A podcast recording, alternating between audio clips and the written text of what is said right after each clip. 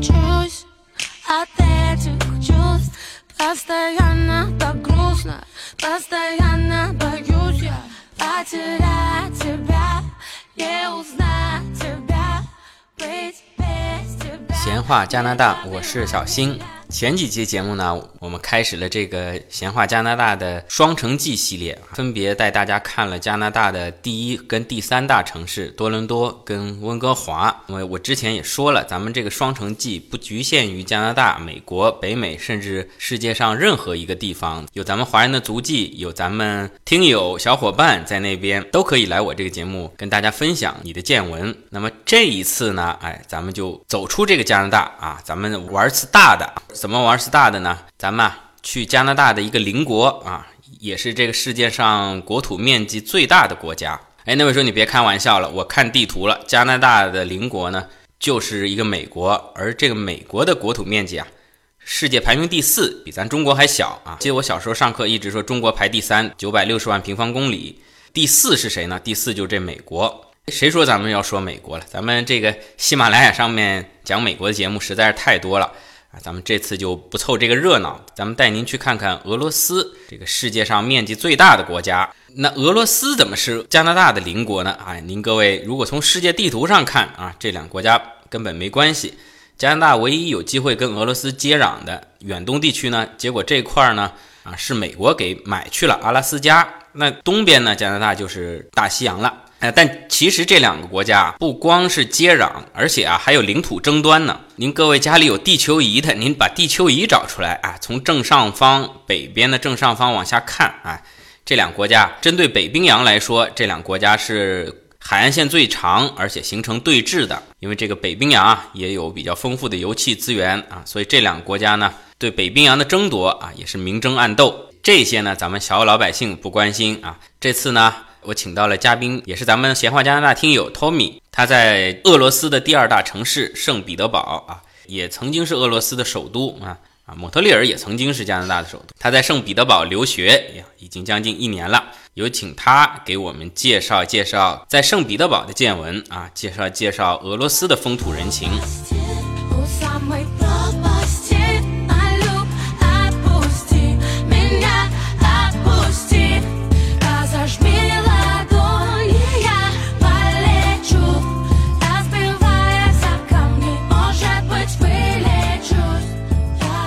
好，那我们请出我们的嘉宾 Tommy 来跟我们介绍俄罗斯圣彼得堡。哎，Tommy 你好。哎，你好，小新啊，大家好，我是 Tommy。嗯，现在呢，我正在俄罗斯彼得堡学习，来这边呢，差不多也将近一年了，很高兴呢和大家见面，也非常感谢小新能够邀请我到这边来啊参加这个节目。Tommy 啊，您们现在开学了吗？呃现在还是放假是吧？我们现在是呃还属于假期，但是我们是在九月一号有一个简短的开学典礼，然后接下来我们就算是正式开学了。这个嗯，这个倒是跟中国一样，是九月一号开学。咱们听友有在世界各地的，是不是每个国家都是这样？开学感觉都是九月一号，但是放假的日期，寒假包括暑假从几月份开始放？好像是略有不同，不同的国家。那托米，其实我也听了你的节目，一直有个小小的疑问，就是像咱们国内一般提起到出国留学，最多可能会想到美国或者欧洲、英国啊，然后啊，再不济啊，加拿大啊，不，这好像有点贬低他们家，不是不是再不济啊，就是加拿大也是一个非常不错的选择。然后澳洲啊、新西兰啊，还有一些想学一些特殊小语种呢，去法国啊、德国啊，啊甚至意大利。那么去俄罗斯，呃，这个给我感觉啊。啊，在我的小时候，那时候中国留学生去俄罗斯的比较多，因为那时候很少可以去到美国，因为意识形态啊、社会制度的不同啊。另外，硬碰硬的那个美国学费贵呀、在中国当时那工资几百块钱，你如果不是这种出类拔萃的啊，人中龙凤，能够托福加 E 考得很高很高，高的离谱，拿到全奖学金的啊，你几乎是很难。去美国留学的，那去俄罗斯可能是一个比较多的选择，但是近几年，至少我身边的朋友没有说去那边留学的。呃，你是怎么想到说去俄罗斯留学呢？啊，你说的也是非常对的，尤其是这几年啊，我觉得到欧美留学，甚至是到日本留学就特别特别多。那如果说到俄罗斯来留学的，包括我身边的很多朋友，他们一听到我来俄罗斯留学，特别惊讶。啊，关于我来这边的原因呢，其实我觉得是二零一六年的一个黑天鹅事件。是什么呢？是什么遭遇了一段感情吗？啊，也没有那么幸运了，说有一段什么感情，而是我是在二零一六年，就是年初左右，其实我一直在考虑这个留学的呃情况或事宜，我特别想去日本和那个美国，但是咨询了很多这个留学机构啊，它那个费用还是特别高的，呃，比如像我这个软件专业，可能像在这个美国或日本，甚至是我们这个中国香港，一年学费要二三十万人民币嘛，至少。啊，后来我就评估了一下，至少我的家庭是无法支撑我这两到三年。后来呢，当时一直在找嘛，就看看有什么途径，或者说，我大概要工作几年才能有这个储蓄，能够到国外去。后来一直在了解了解了解，哎，呃，感觉像幸运女神降临到我头上了，就是我那个大学毕业那个群里面啊。就我们那个原来老班长发了一个信息，就我们学校这个，因为他和俄罗斯这个校方这边嘛，这个俄罗斯这个学校有一个长期合作，然后呢，今年正呃去年应该是正好有一个研究生的这样一个第一次的一个合作项目，然后呢问问有没有学生感兴趣想聊就愿意去的。后来我当时也正在准备这个留学的这个事情嘛，或了解，我就赶紧点开去查看，然后呢，它的相关需要的一些什么，呃，比如说一些要求啊之类的。后来也发现，哎，可以尝试试一试。然后呢，我就赶紧和我们就原来那个国内的大学啊联系，就那边的一个负责人，我呃我说需要哪些要求，我应该提供哪些哪些这个证明。后来呢，他说这样吧，你你手上有哪些证明，或者你的什么获奖证书乱七八糟的，他说你都可以提过来，呃呃就提交过去。如果说符合呢，我们再通知你。后来我就试一试的那种心态，反正嘛，试一试成不成也，当然也不是说多么重要。然后当我提交之后呢，过了差不多有一个月吧，突然学校那边给我回复说，你的这个前期的资料呢都符合条件，但是呢你还需要过来面试，啊，我们要对你做一个进一步的了解。反正就这样，就很稀里糊涂的吧，我就过来了。也是一些机缘巧合，在群里面得到了一个偶然的消息，然后。抱着试一试的态度就去了。我之前跟你聊，就是说您已经是毕业有一段时工作有一段时间了，这样呃不影响对你这个呃留学啊，类似于交换生项目的评估是完全没有影响的。您毕业以后直接还是回去找原来的学校，他然后给了你这次过来留学的机会，对吧？对。呃，它主要是它还是要看那个合作的学校嘛，因为像我们国内啊，有很多学校和俄罗斯这边合作。呃，如果说你是属于，比如说我我在国内啊，属于这个学校的这个学生，不管是应届的还是说在届的，都不影响你去申请的。那这个项目来说，你去这边留学是免费的吗？呃，是这样的，像我们应该有一种政府性的这种性质在里面，这个合作，因此呢，我们的预科。第一年的预科是自费的，不管是学费还是什么的。那么到第二年、第三年，比如像研究生的课程都是免费的，就学费这一块全是全免的。而且呢，还给我们提供了一点很少的奖学金吧，就是每个月都会给我们发这个奖学金啊。生活费呢是自理的。就是说，第一年的预科，预科大概说熟悉一下语言啊，适应一下生活啊，这个是自费的。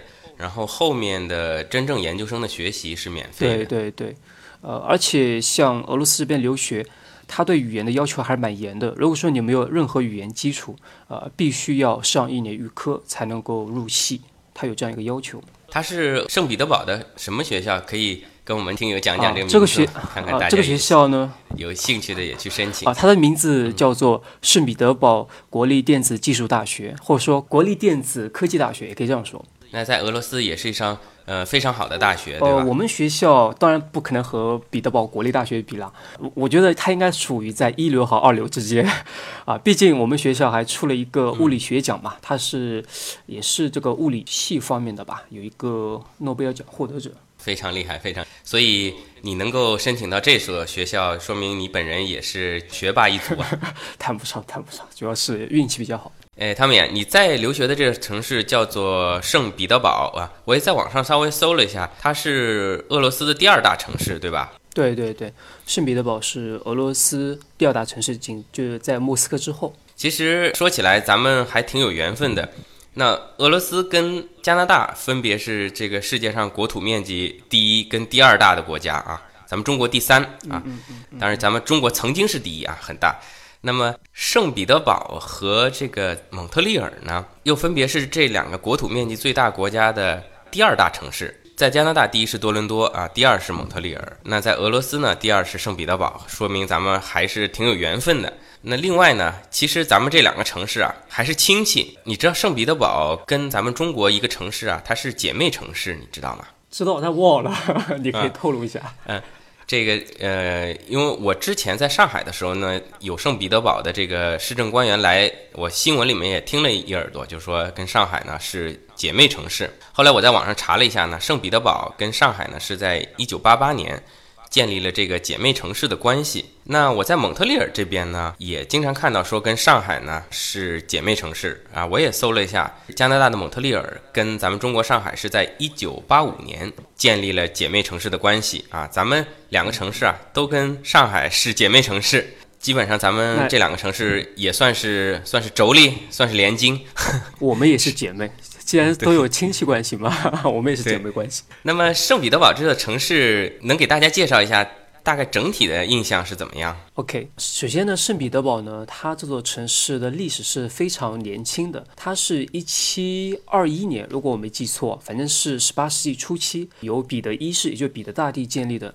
它原来这个城市啊，这一片呢，这个区域都是沼泽地，也是俄罗斯把当时从这个芬兰那边抢过来的一片土地。后来呢？由这个彼得大帝把这边呢，从这个法国，包括西欧这些国家吧，请了很多艺术家到彼得堡来共同建造这座新的城市。然后呢，把整个俄罗斯的首都，就古俄罗斯的首都建在了彼得堡。也就是大家可能知道，以前包括在这个十月革命以前吧，好像呃彼得堡也是这边的首都，只是后面之后呢，又搬到了这个莫斯科。所以呢，像整个彼得堡的所有的这个建筑。包括它的这个文化，可以说是传承的这个西欧那边的所有的一切啊。当然了，在彼得堡这边也有很多很多的地方值得大家来旅行。我觉得在这边走路，比如像彼得堡最著名的涅瓦大街，在那边走路，你就感觉自己就身处在一个西欧的一座古城，那个感觉还是非常非常棒的。这个圣彼得堡的城市的建筑是非常漂亮，因为。为了做节目嘛，我也搜了一下，这个包括教堂啊、东宫、夏宫，对吧？富丽堂皇，感觉非常有俄罗斯特色。而且这座城市，你的感觉有没有一些前苏联的遗迹？因为这座城市曾经是以咱们伟大革命导师列宁的名字命名，叫列宁格勒，对吧？呃，是这样的。如果说与苏联有没有什么遗迹，那肯定有的。它这边有很多那个列宁广场，就特别多，大大小小的列宁广场特别多，包括有一些这种雕像啊之类的，也是很多的。还有一些这种博物馆啊，这种遗址啊，也也是非常多，就与前苏联这种关系是非常非常深的。而且在二战的时候有一个。著名的列宁格勒保卫战，现在城市里还能看得到当年这个一些战争的留下来的伤痕吗？有的，像一些景点，它还是保留了当时这种遗迹，或者说当做一个文物景点吧。那边呢，也记录了当时的一个抗战或者这种保卫战的一个历史，我们都可以在这个博物馆里面能够看到。作为俄罗斯的第二大城市，圣彼得堡人口有多少？目前整个彼得堡的人口大概在五百到六百万左右。啊，因为这是我觉得和咱们国内啊，我是来自南京的，和我们那边的人口都没法比。我觉得是一个小，不算一个特大的城市。有的人确实啊，他们像国内一些朋友说，彼得堡是完全不能和咱国内的这个二线城市去比的。从人口来讲，这个一般来说，这种像彼得堡啊，包括我所在蒙特利尔，整个所谓的大蒙特利尔地区也才四百万人，真正住在城区的呢就更少了。刚才呢讲了一个大概的一个彼得堡的一个历史嘛，然后我就讲一下它的一个地理位置。像彼得堡，它被称为俄罗斯的北方窗口嘛，它是已经是在靠近北极圈这边了。那么从地图上看呢，彼得堡呢，它是在芬兰湾。可以说它的一个终点了这一块，像它的周边呢都是北欧几个国家嘛，比如像芬兰是最近的，那么还有像什么挪威、瑞典都是在北欧这边。再往边境的另一个方向，就在芬兰湾的另一个方向，也可以说在波罗的海这边，就是波罗的海三国，像什么爱沙尼亚、拉脱维亚这几个国家。所以像整个彼得堡的这个地理位置啊，在俄罗斯。整个国土上是非常重要的，因为它也是它的一个出海口，所以这也是为什么啊，俄罗斯从古吧到现在，就是在古代的时候，他就其实想找一个出海口，一直找不到，所以他的版图为什么这么大呢？因为他四处征战去找这个出海口，后来才在这个彼得堡这个区找到了一个出海口，也 就是芬兰湾啊，也是一个很小的一个出海口。但是呢，它的这个战略的地理位置对于整个俄罗斯来说都至关重要，包括现在都是非常非常重要的。一般国际上的一些大的城市，要么呢是靠海的，要么呢是有一条大河。呃，像蒙特利尔这里就是有一条叫圣劳伦斯河，这条河大概对于加拿大就相当于咱们中国的长江黄河一样，是一条母亲河，是流过蒙特利尔。蒙特利尔是这个河当中的一个岛。那圣彼得堡是不是也有一条大河流过？嗯，一直流到波罗的海。对，其实讲到俄罗斯，或者说再具体一点，讲到彼得堡，我们都知道涅瓦河嘛。涅瓦河可以说是彼得堡的母亲河，很多人到这边来旅行呢，他一定要去这个涅瓦河那边去看一看，因为这条河呢，它是穿城而过，这也导致什么呢？整个彼得堡它这个里面有各种河流这个交错，包括各种桥，所以呢，它就被称为北方的威尼斯。呃，然后这条河呢，其实它是一个流域啦，它包括了比如像这个拉多加湖，还有什么叫奥涅加湖，还有什么伊尔门湖。所以它是一个很大的一个流域，最终呢，它是汇入到波罗的海啊，通过芬兰湾，呃，汇入这个波罗的海，这是涅瓦河。汤米啊，有一条涅瓦大河。那么提到俄罗斯，提到加拿大，大家第一感觉就是身上一激灵，感觉很冷。那么涅瓦河在冬天会结冰吗？首先呢，呃，这个俄罗斯的天气冬季啊，它是非常寒冷。我在去年十二月份左右经历了。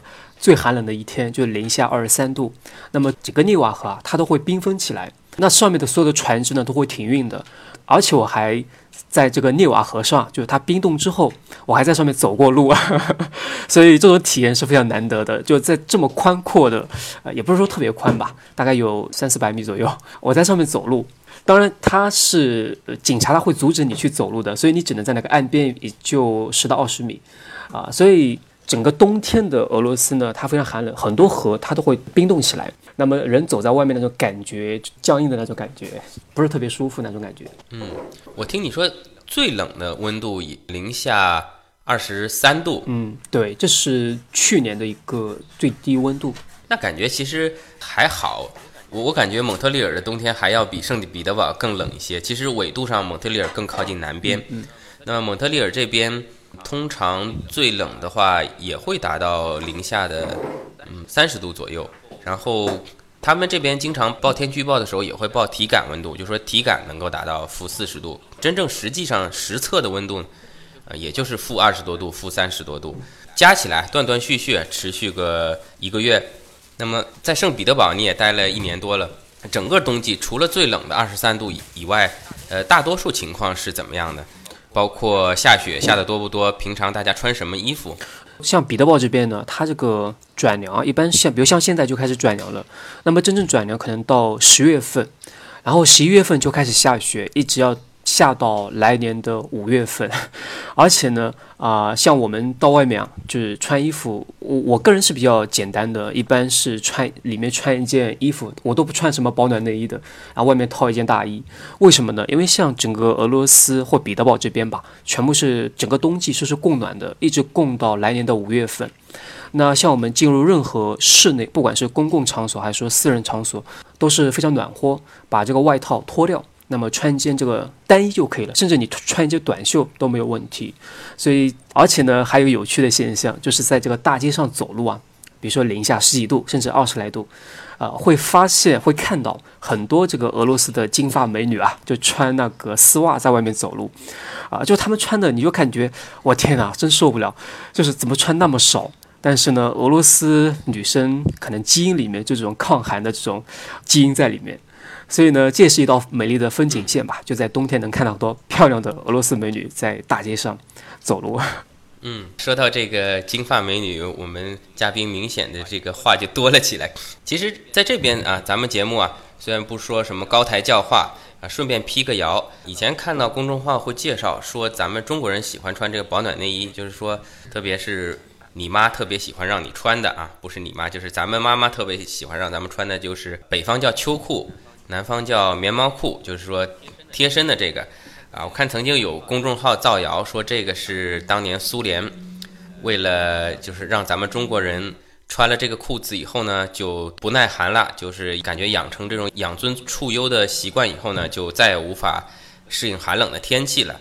啊，这个应该纯属是造谣。啊，大家可以到百科上面去搜一下。这个棉毛裤呢，其实是加拿大人发明的，跟苏联残害中国是没有关系的。说回来，汤米看得出来，无论是加拿大还是俄罗斯，在冬天啊都是非常寒冷的。当然，室内是很温暖。其实大家真的如果来住的话，冬天是没有什么问题的。但是你说来旅游，外面基本全是冰天雪地，除了看雪景以外，可能可玩的东西不是太多。像这种高纬度国家，咱们最嗨的时候就是夏天。Tommy，在俄罗斯冬天很冷，夏天怎么样？在我看来，俄罗斯，呃，或彼得堡这边具体一点啊，应该是没有夏天的。我觉得它只有两季嘛，一个是冬季，然后一个是春季吧。像夏天，因为我整个今年夏天暑假我没有回去，那最高温度也就才二十五、二十六。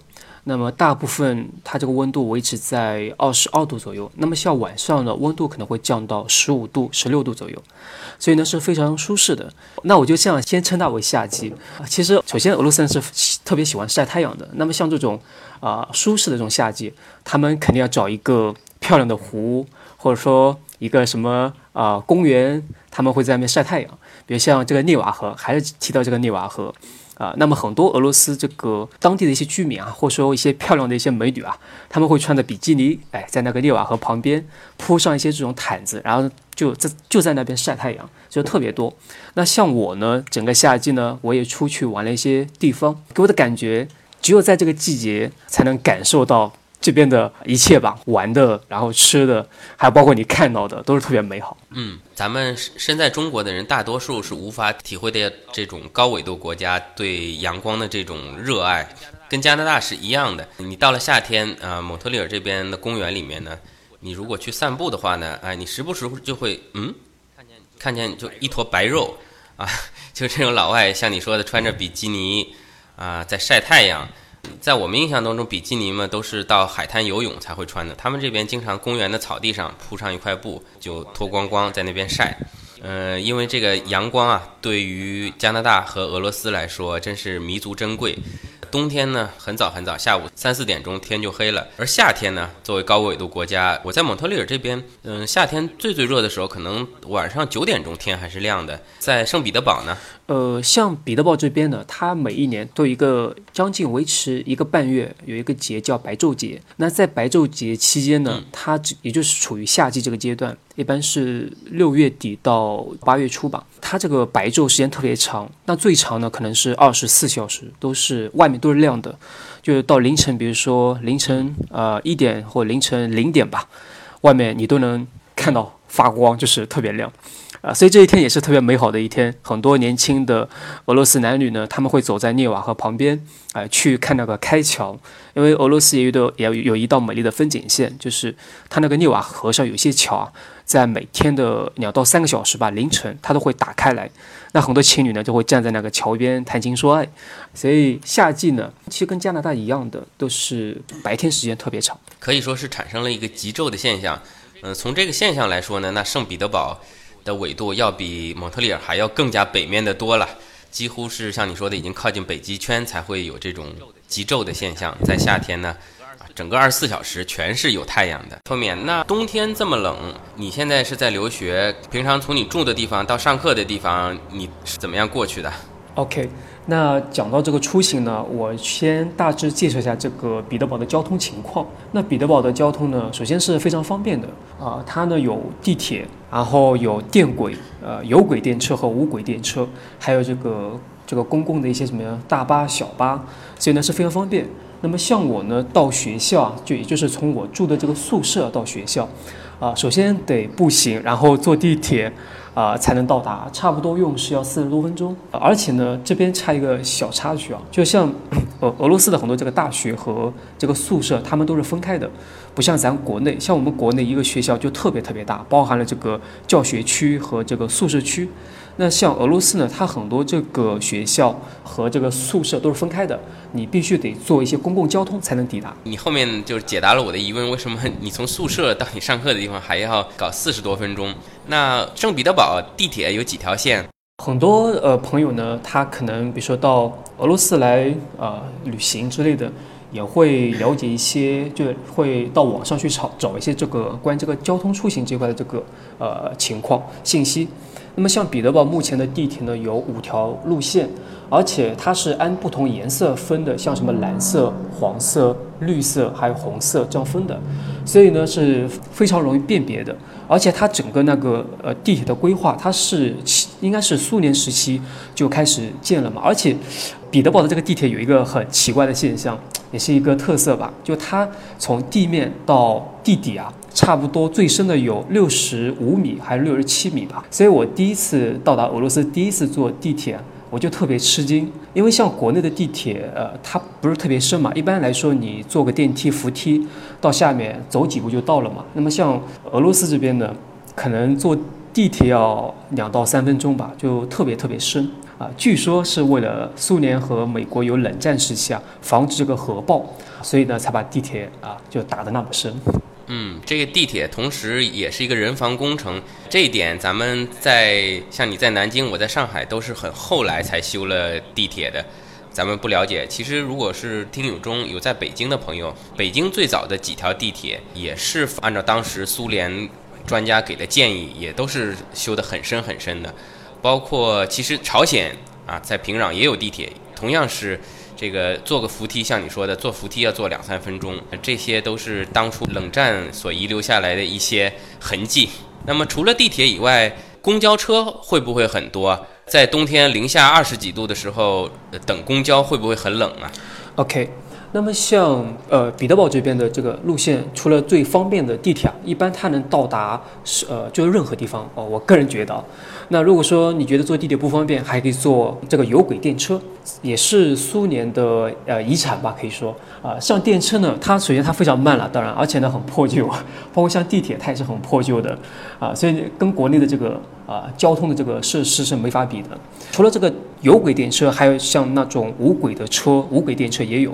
那比如像我们学生，像这个费用这边，我还稍微提一下，像我们学生呢，就要有这个学生证啊。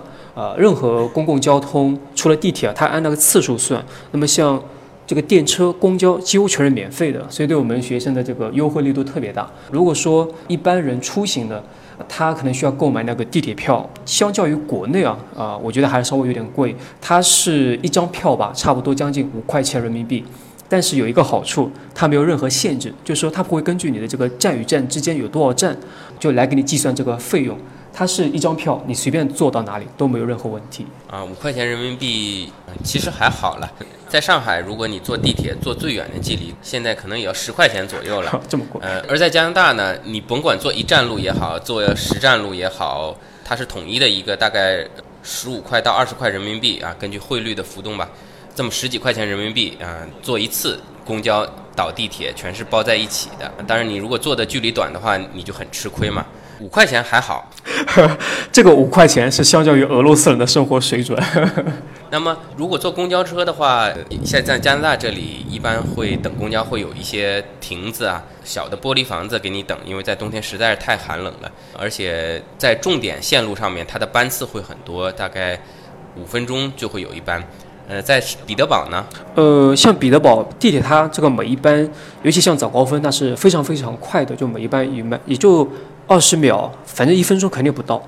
那么像这个电车在外面，它没有像加拿大那样的一个设施，有什么玻璃罩啊之类的，都是很简陋的那种啊公交站台，甚至有的公交站台连什么棚子、遮棚都没有。所以冬天那没办法，只能站在寒风当中 瑟瑟发抖的等着那个下一班的这个公交。可能这个战斗民族身体更强壮一些。那说起战斗民族，在出行当中，他们平时开车是不是也很彪悍？讲到这个开车呢，当然我本人是在俄罗斯还没有拿到这个驾照去开他那个车，啊，其实我也了解了一下这个驾照的情况，他必须要在俄罗斯接受将近两到三个月的一个培训，然后呢参加他们的考试才能获取这个驾照，所以含金量还是蛮高的。但是呢，我虽然没有自己驾驶过这个车辆啊，但是我是坐过俄罗斯朋友的这个车。论起这个开车的技术啊，我个人感觉他们是就非常猛的，尤其在冬天，这个路面上很多积雪，这些俄罗斯人这个车速啊，就几乎也没有说受到这个雨雪天气的影响会减慢怎样的。他们感觉就像正常的行驶。所以在这个大雪天，这个地面上结了厚厚的一层这个冰。你会发现他们开车有那种战斗民族的那种气魄吧，然后他们开车那个车轮上，偶然也经常会发现，他们有那种类似于防滑的那种链条还是钉子，有这样的一个防护的一个装置。呃，当然还得讲到俄罗斯人虽然说是开车比较猛，但是他们有非常好的这个交通方面的这个素质，比如说你在任何这个十字路口或这个反正只要有人行出现的这个地方，俄罗斯人他都会提前。把车停下来，让你通过，无论这个地方有没有红绿灯，所以这是我个人感觉是非常好的，印象是特别深刻的。因为有好几次啊，我走到一个路口，他没有这个红绿灯，然后我就在咱中国人嘛，就是过马路一般是先让车过嘛，左右看一看。但是呢，俄罗斯人他总会提前停下来，然后示意你先过去，然后他们再通过。所以我个人觉得是非常非常欣赏的。车让人这一方面啊，说来惭愧，确实是咱们中国司机。啊，包括我自己在中国也是司机，做的是比较差一点。在世界上其他的一些国家，车跟车之间或许也一样有路怒症、飙车啊，或者开的比较猛啊。但是对于行人的礼让，可以看得出来都是非常到位的。你刚才也说了，在车上都会绑一些防滑链，那可见，呃，其实我本来想问要不要换雪胎，可见这边可能是冰雪更大一点，雪胎已经不管用了，还是要绑防滑链。对他们这一块措施还做的还蛮足的，但是呢，俄罗斯人，如果你以后比如说到俄罗斯来旅行啊，你会发现这个大街上开的这个车，呃，什么老爷车都有，比如说像我们看的一些呃美国的那种西部电影啊，就看的那种破的老爷车，嗯，那在俄罗斯。可以说经常能看到，因为俄罗斯这个汽车好像对这个报废年限不是特别严格，甚至是没有，所以在大街上就经常能看到这种很破旧的老爷车。然后有时候心里会想，哪一天等我有钱了，我也得买辆这种老爷车，然后在这个路上开的就比较拉风一点。对，这个老爷车是非常拉风的，在蒙特利尔这边，在夏天吧，在这个季节会经常看到，冬天因为这个老爷车。呃，毕竟，而且很多老爷车本身就是没有棚的这种敞篷车啊，冬天肯定被冻成狗。而且这种车毕竟是年限比较大了嘛，会冬天会冻机油各方面会冻坏，所以冬天呢，他们都当宝贝一样藏在车库里面。到了夏天呢，啊啊，这些人可算有机会出来秀一秀自己的老爷车了，就会看到街上有好多这种。里面的老爷爷老奶奶啊，都屌的不得了，开个老爷车啊。那我问一下，像加拿大对于汽车有没有这种报废的这种严格的限制呢？嗯，应该说是没有。你只要是保证车辆的这个正常的刹车性能啊，各方面的，是没有强制报废的。包括中国的法律，好像现在也有修订，原来是二十年还是多少年要强制报废，现在好像也要根据你验车的车况来决定。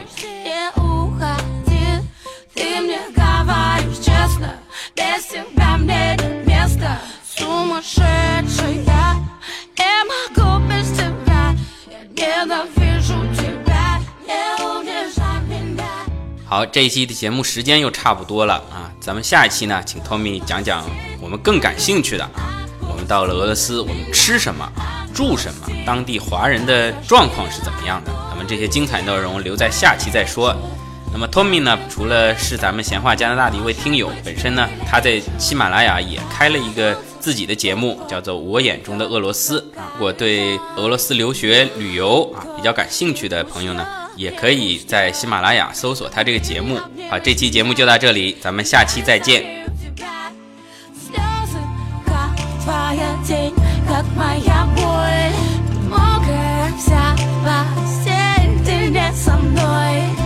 так все нелепо порой. Ты именно тот ты мой Я с тобой